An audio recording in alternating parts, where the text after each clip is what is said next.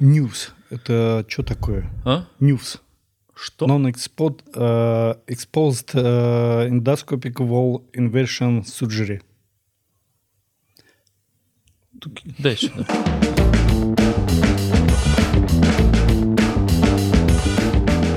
Добрый день, уважаемые коллеги, дорогие друзья. Мы с вами находимся в «Желтой студии». И с нами сегодня Павел Александрович Сапронов, э, МИЦ онкологии имени Николая Николаевича Петрова, Национальный медици... научно-исследовательский, национ... медицинский научно-исследовательский медицинский центр. Национальный.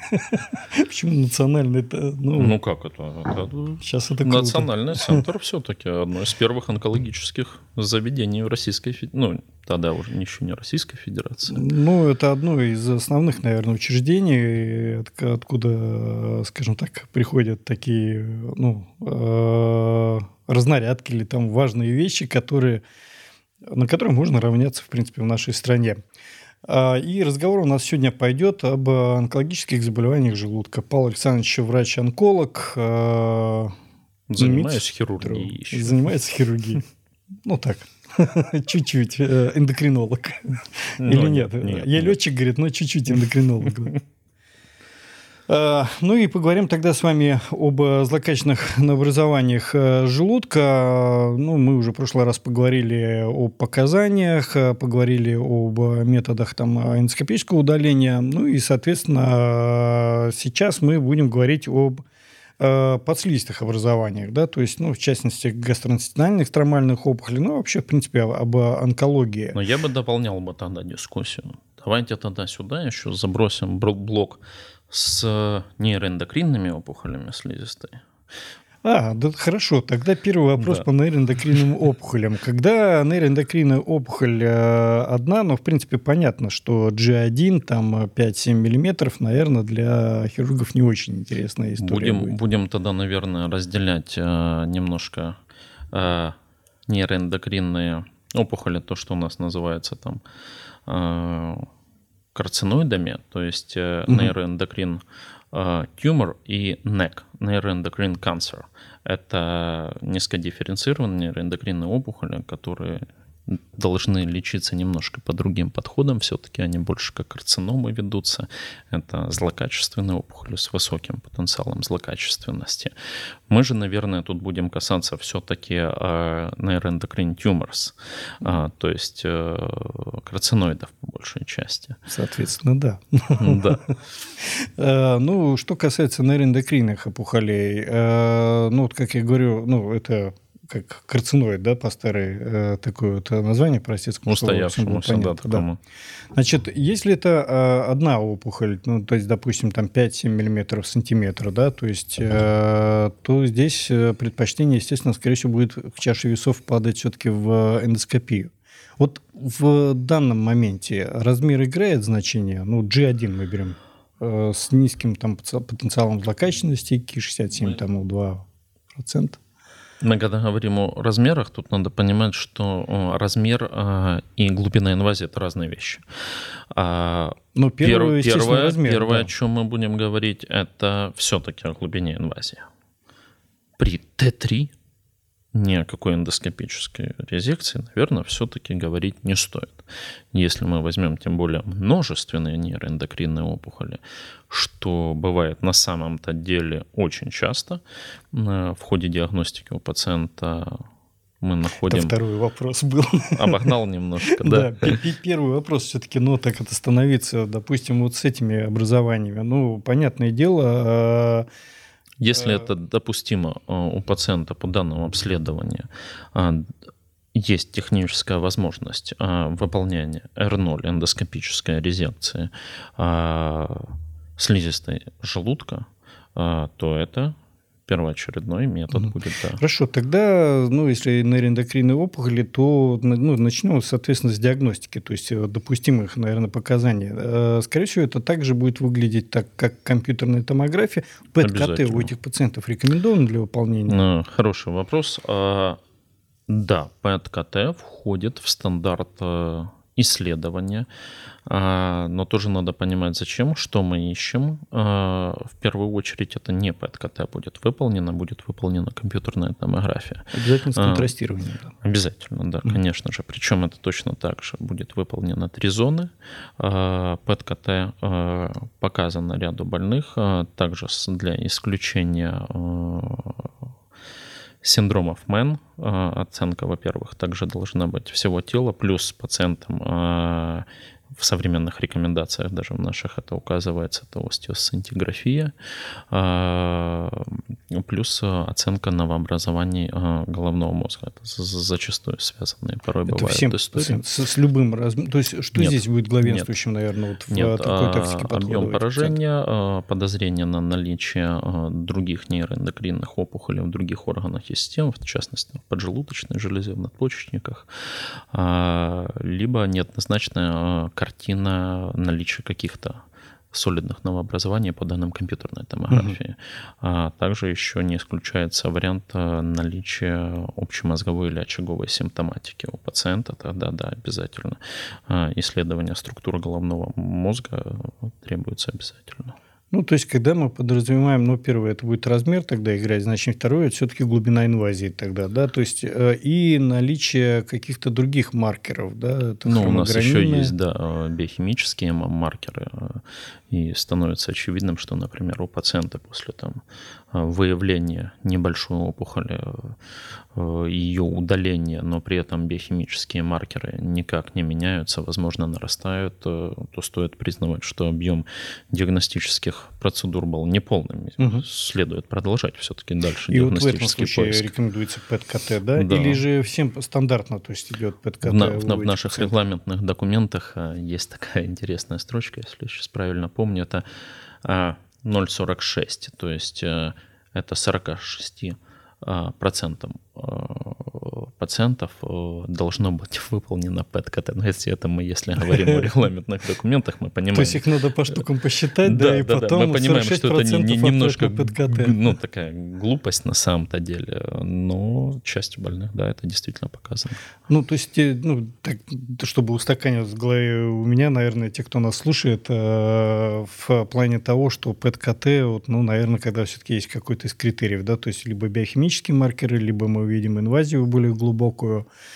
Плюс а, еще гистологическая верификация, если это высокодифференцированная, то да, э, довольно-таки нисходительно, но если мы говорим о нейроэндокринных э, карциномах, э, то угу. да, требуется для исключения то тогда ПКТ все-таки да, идет. Да. Но это уже получается после удаления, либо после получения результата гистологического исследования. Будем откровенными. На самом-то деле э, рекомендуется это выполнение до начала лечения, потому что только угу. адекватное стадирование позволяет адекватно подобрать путь лечения, ну, тактику здесь лечения, но реалии немножко другие.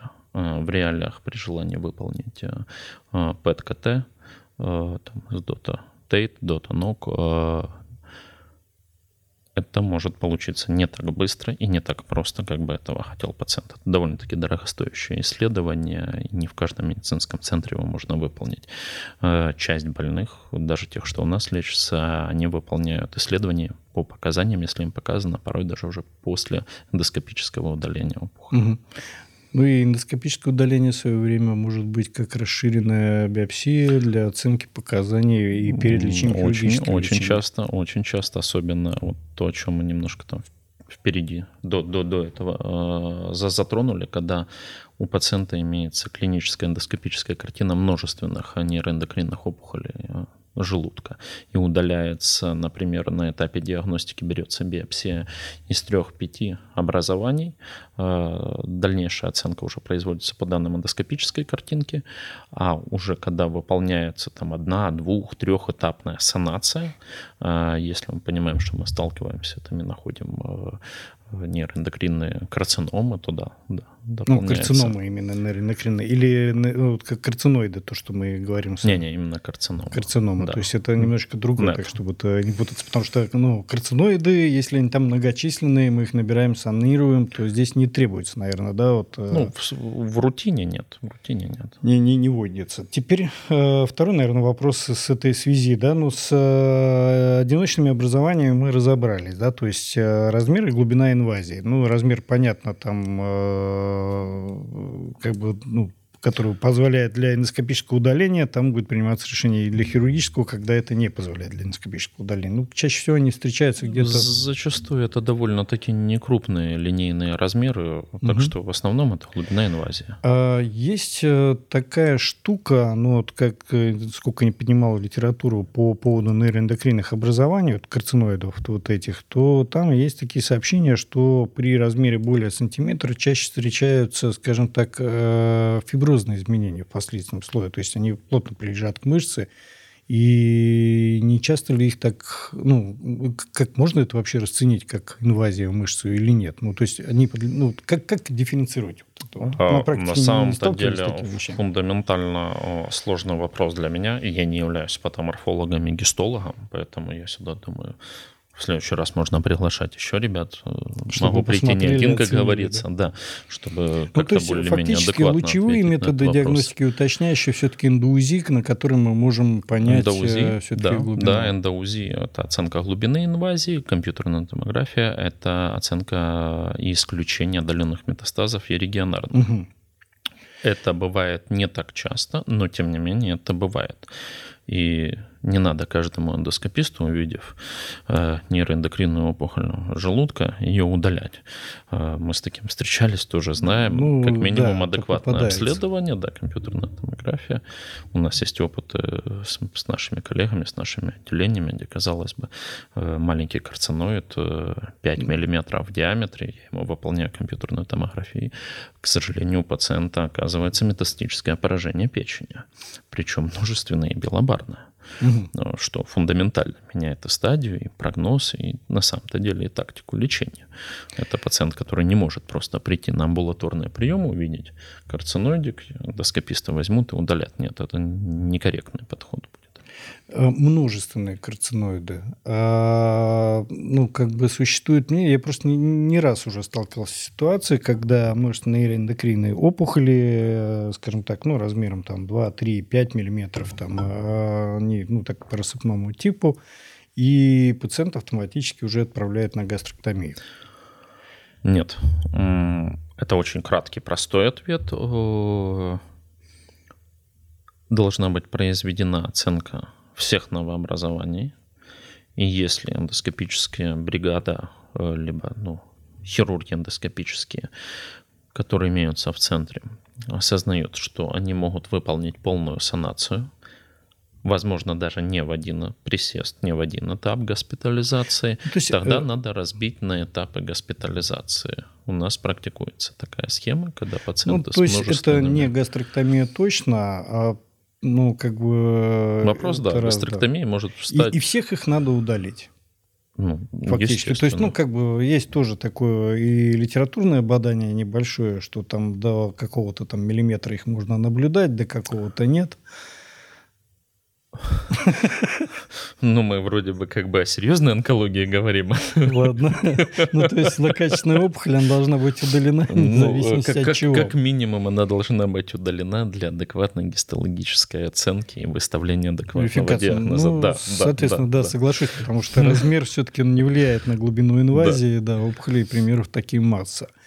G2 э, опухоли ну, скажем так, те же нейроэндокринные, тот же самый карциноид. То есть э, эндоскопия, хирургия, каков вот критерий, где, где грань? Если вот подлежит эндоскопическому удалению, то Ну, то есть G2 вполне допустимо, да, а да. план обследования фактически да, тот же самый да. у этих пациентов, и, соответственно, подлежит да. G3 так по нарастающей. То есть это уже хирургия. А, вопрос тоже возможности эндоскопического удаления. Но м, зачастую при G3 э, далеко не так радужна картина э, с точки зрения оценки регионарного метастазирования и отдаленных метастазов. Поэтому Ну, Тут и, надо подходить то есть при полном адекватном обследовании. Абсолютно, получается, абсолютно индивидуализированное лечение. Ну как, ну не то чтобы там вот супер индивидуализированное, но есть определенный протокол, и пациент угу. должен по нему пройти по этапам обследования. Ну и если мы говорим все-таки об эндоскопическом лечении, ну, скажем, вот мы про нейроэндокринную опухоль уже много чего сказали, да, то есть если мы возьмем всю группу, наверное, подслизистых образований, туда можно их приплести или нет? Или нет, нет, лучше нет, все-таки нет, с нейроэндокринами нет, нет, нет, не, нейроэндокрины – это образование, да, исходящее из слизистой оболочки угу. желудка. А подслизистые образования, это зачастую э, гастроинтестинальные стромальные опухоли, они тоже могут быть с различным потенциалом злокачественности. Это абсолютно другая группа. Это другая история, другое лечение и диагностика, соответственно, другая. Я да, в плане подводить да. к каким-то оперативным вмешательствам, то есть совместных взаимодействий, там, хирургическая, эндоскопическая служба, ну, вот даже при э, нейроэндокринных опухолях, там, карциноидах, да, то есть э, есть ли какие-то опыт там совместного с эндоскопистами удаления? Либо это сразу секторальная, ну, какая-то резекция секторальная, ну, да, либо... При, при вот нейроэндокринных все-таки опухолях, по крайней мере, буду, буду рассказывать про наш там опыт нашего центра, нашего отделения и э, совместно с нашими эндоскопическими, э, с нашим эндоскопическим коллективом и нашим отделением. Нет, это довольно-таки крайне редкая история. Все-таки, если опухоль подлежит и, возможно, удалена быть при эндоскопическом вмешательстве, это будет эндоскопическое. Если на этапе диагностики проведения мультидисциплинарного консилиума у нас есть данные там, за поражение регионарных лимфатических э, узлов, либо глубина инвазии, э, условно Т2 и более, то тут мы все-таки уже обсуждаем хирургическое вмешательство. То есть это уже точно будет хирургическое. А, Да, да. Может ли быть, может ли нам понадобиться помощь эндоскопистов? Да, такое возможно, и это не только при нейроэндокринных опухолях, при аденокарциномах. Это, возможно, интраоперационная оценка по проксимальному краю резекции и возможности обеспечения адекватных клиренсов. Угу. Да, это довольно-таки частая картина в нашей практике. И мы эти, ну, то есть это маркировка показывания этой зоны, да, для которой можно да, удалить да. Э, Просто если есть возможность пациенту выполнить все-таки какую-то резекцию желудка, а не гастректомию, то, конечно, воспользоваться всеми э, возможными способами диагностики, вплоть до интраоперационных э, гастроскопий, э, чтобы обеспечить наиболее адекватную, во-первых, и операцию, во-вторых, послеоперационное качество жизни все-таки. Первый ну, это интересно. хирург хотел поспорить, он говорит, как полагается. А, ну, в принципе, Куда? вот куда более интересно тогда уже, ну, раз затронули вот интраоперационное взаимодействие там, хирургов, эндоскопистов, тут куда более интересно речь пойдет все-таки о подслизистых образованиях, о стромальных опухолях. Это могут быть там какие-то веретиноклеточные опухоли, Туда, тут все намного интереснее. Во-первых, э, есть такое немножко заимствование э, французское в русской литературе можем встретить. Рандеву. Э, да, операции по типу рандеву, красивая встреча. Это операция, выполняющаяся одновременно двумя хирургическими бригадами, эндоскопическая бригада и зачастую бригада лапароскопических хирургов, ну так вот как мы это я на самом деле делаем в своем опыте, ну сколько был опыт, по-моему, наверное, трех или четырех вот таких рандеву операций с хирургами, ну по большей части. Ну первый раз э, было кровотечение, просто которое было не остановить, поэтому, соответственно, получилось рандеву. А, ну, так это, это, это немножко другой опыт, это осложнение понимаю, эндоскопического да. ну, вмешательства. Да, это не рандеву. Второе, это был объем образования очень, ну, такой достаточно большой, то есть это было далеко больше, чем 4 сантиметра, там 6, да, то есть когда мы ее просто иссекли. Ну, а в частности, это, это один из поводов задуматься о рандеву вмешательствах. Видел ли я а, технически возможно и технически выполненное эндоскопическое удаление там э, методом туннельной резекции, э, либо даже полностенная резекция при джестах э, гастроинтестинальных опухолях, превышающих там 5, 6, 7 сантиметров, да, видел. Но вопрос извлечения макропрепарата всегда остается. И даже ну, на этом большой, этапе... Это да, самый сложный вопрос, который а, ограничивает наши действия.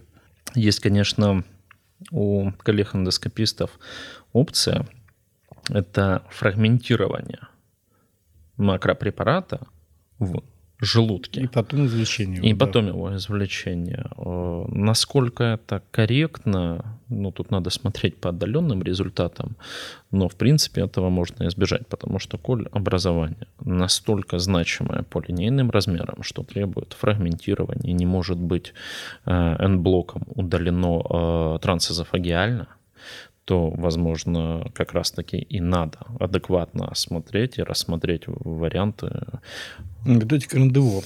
А вот хорошо, ну просто с эндоскопической точки зрения, наверное, вот какие сложности? Ну, мы видим большое образование, да, то есть, ну, возьмем 6 сантиметров, да, грубо говоря. Не 4, где погранично, вытащим, не вытащим, да, а вот именно 6 сантиметров такое большое образование, в принципе, вот, ну, в нашем, наверное, понимании хирургу хорошо видно, и, в принципе, лапароскопически удалить я будет сейчас, Я сейчас накидаю немножечко на вентилятор. А, опять-таки, долинейный размер – это далеко не единственная точка упора. А экзогастральный рост, интрагастральный рост. 6 сантиметров. 6 сантиметров экзогастрального роста эндоскопист, что он видит? Он видит втяжение на слизистой. Ну, ну или... Не факт, он же будет части... Ну, частично ну, да. погруженный, либо поддавливаться да. другими органами, как под слизистой. Ну, а может и не поддавливаться вообще. Вот.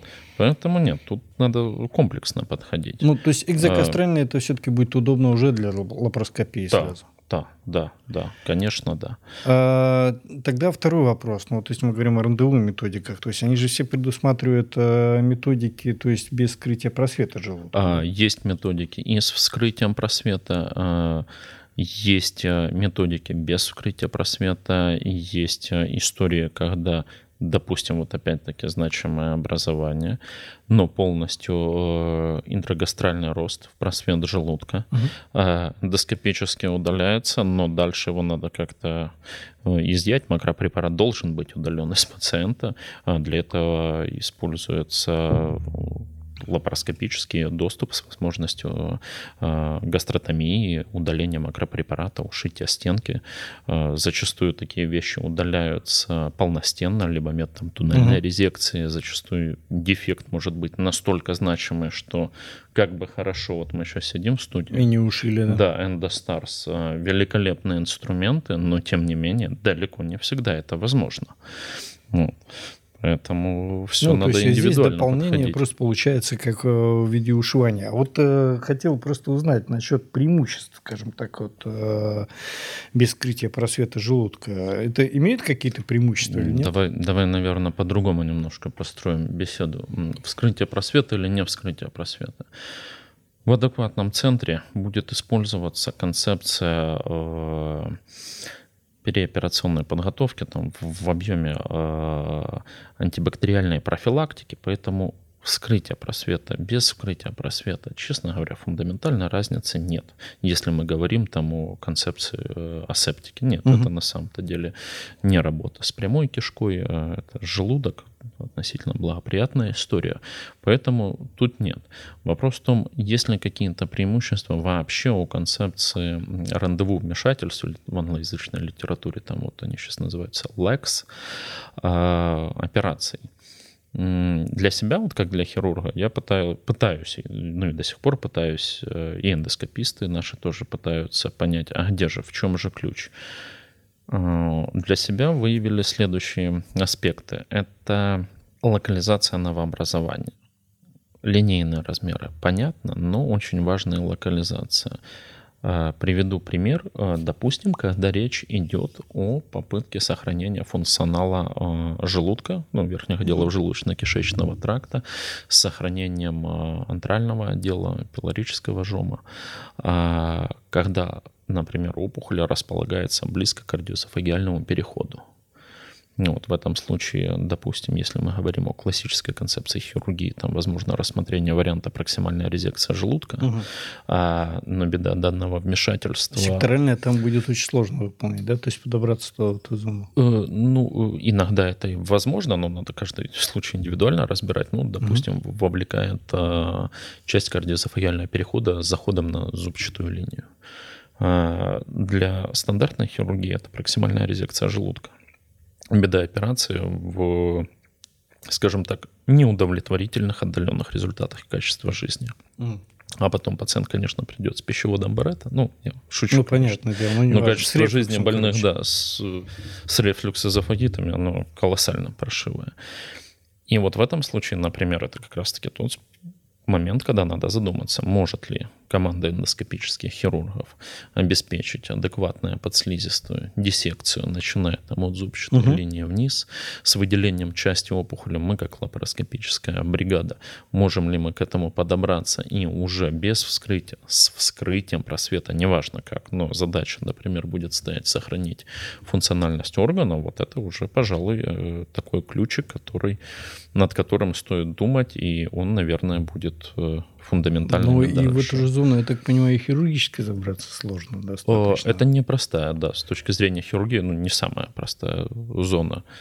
Точно так же и антральный отдел. У нас тоже есть такие опыты, скажем так, э, навык, э, когда, да, вот целью сохранения адекватности. Здесь э, ведущим все-таки будет линейный размер. То есть мелкий размер, насколько я понимаю, ну где-то до 4 сантиметров, да, там 3 и так далее. Это все-таки будет преимущественно лучше, удобнее и правильно, наверное, эндоскопически удалить. Э, вопрос в том, опять-таки, экзогастральный рост, интрагастральный рост. Какое Но, основание?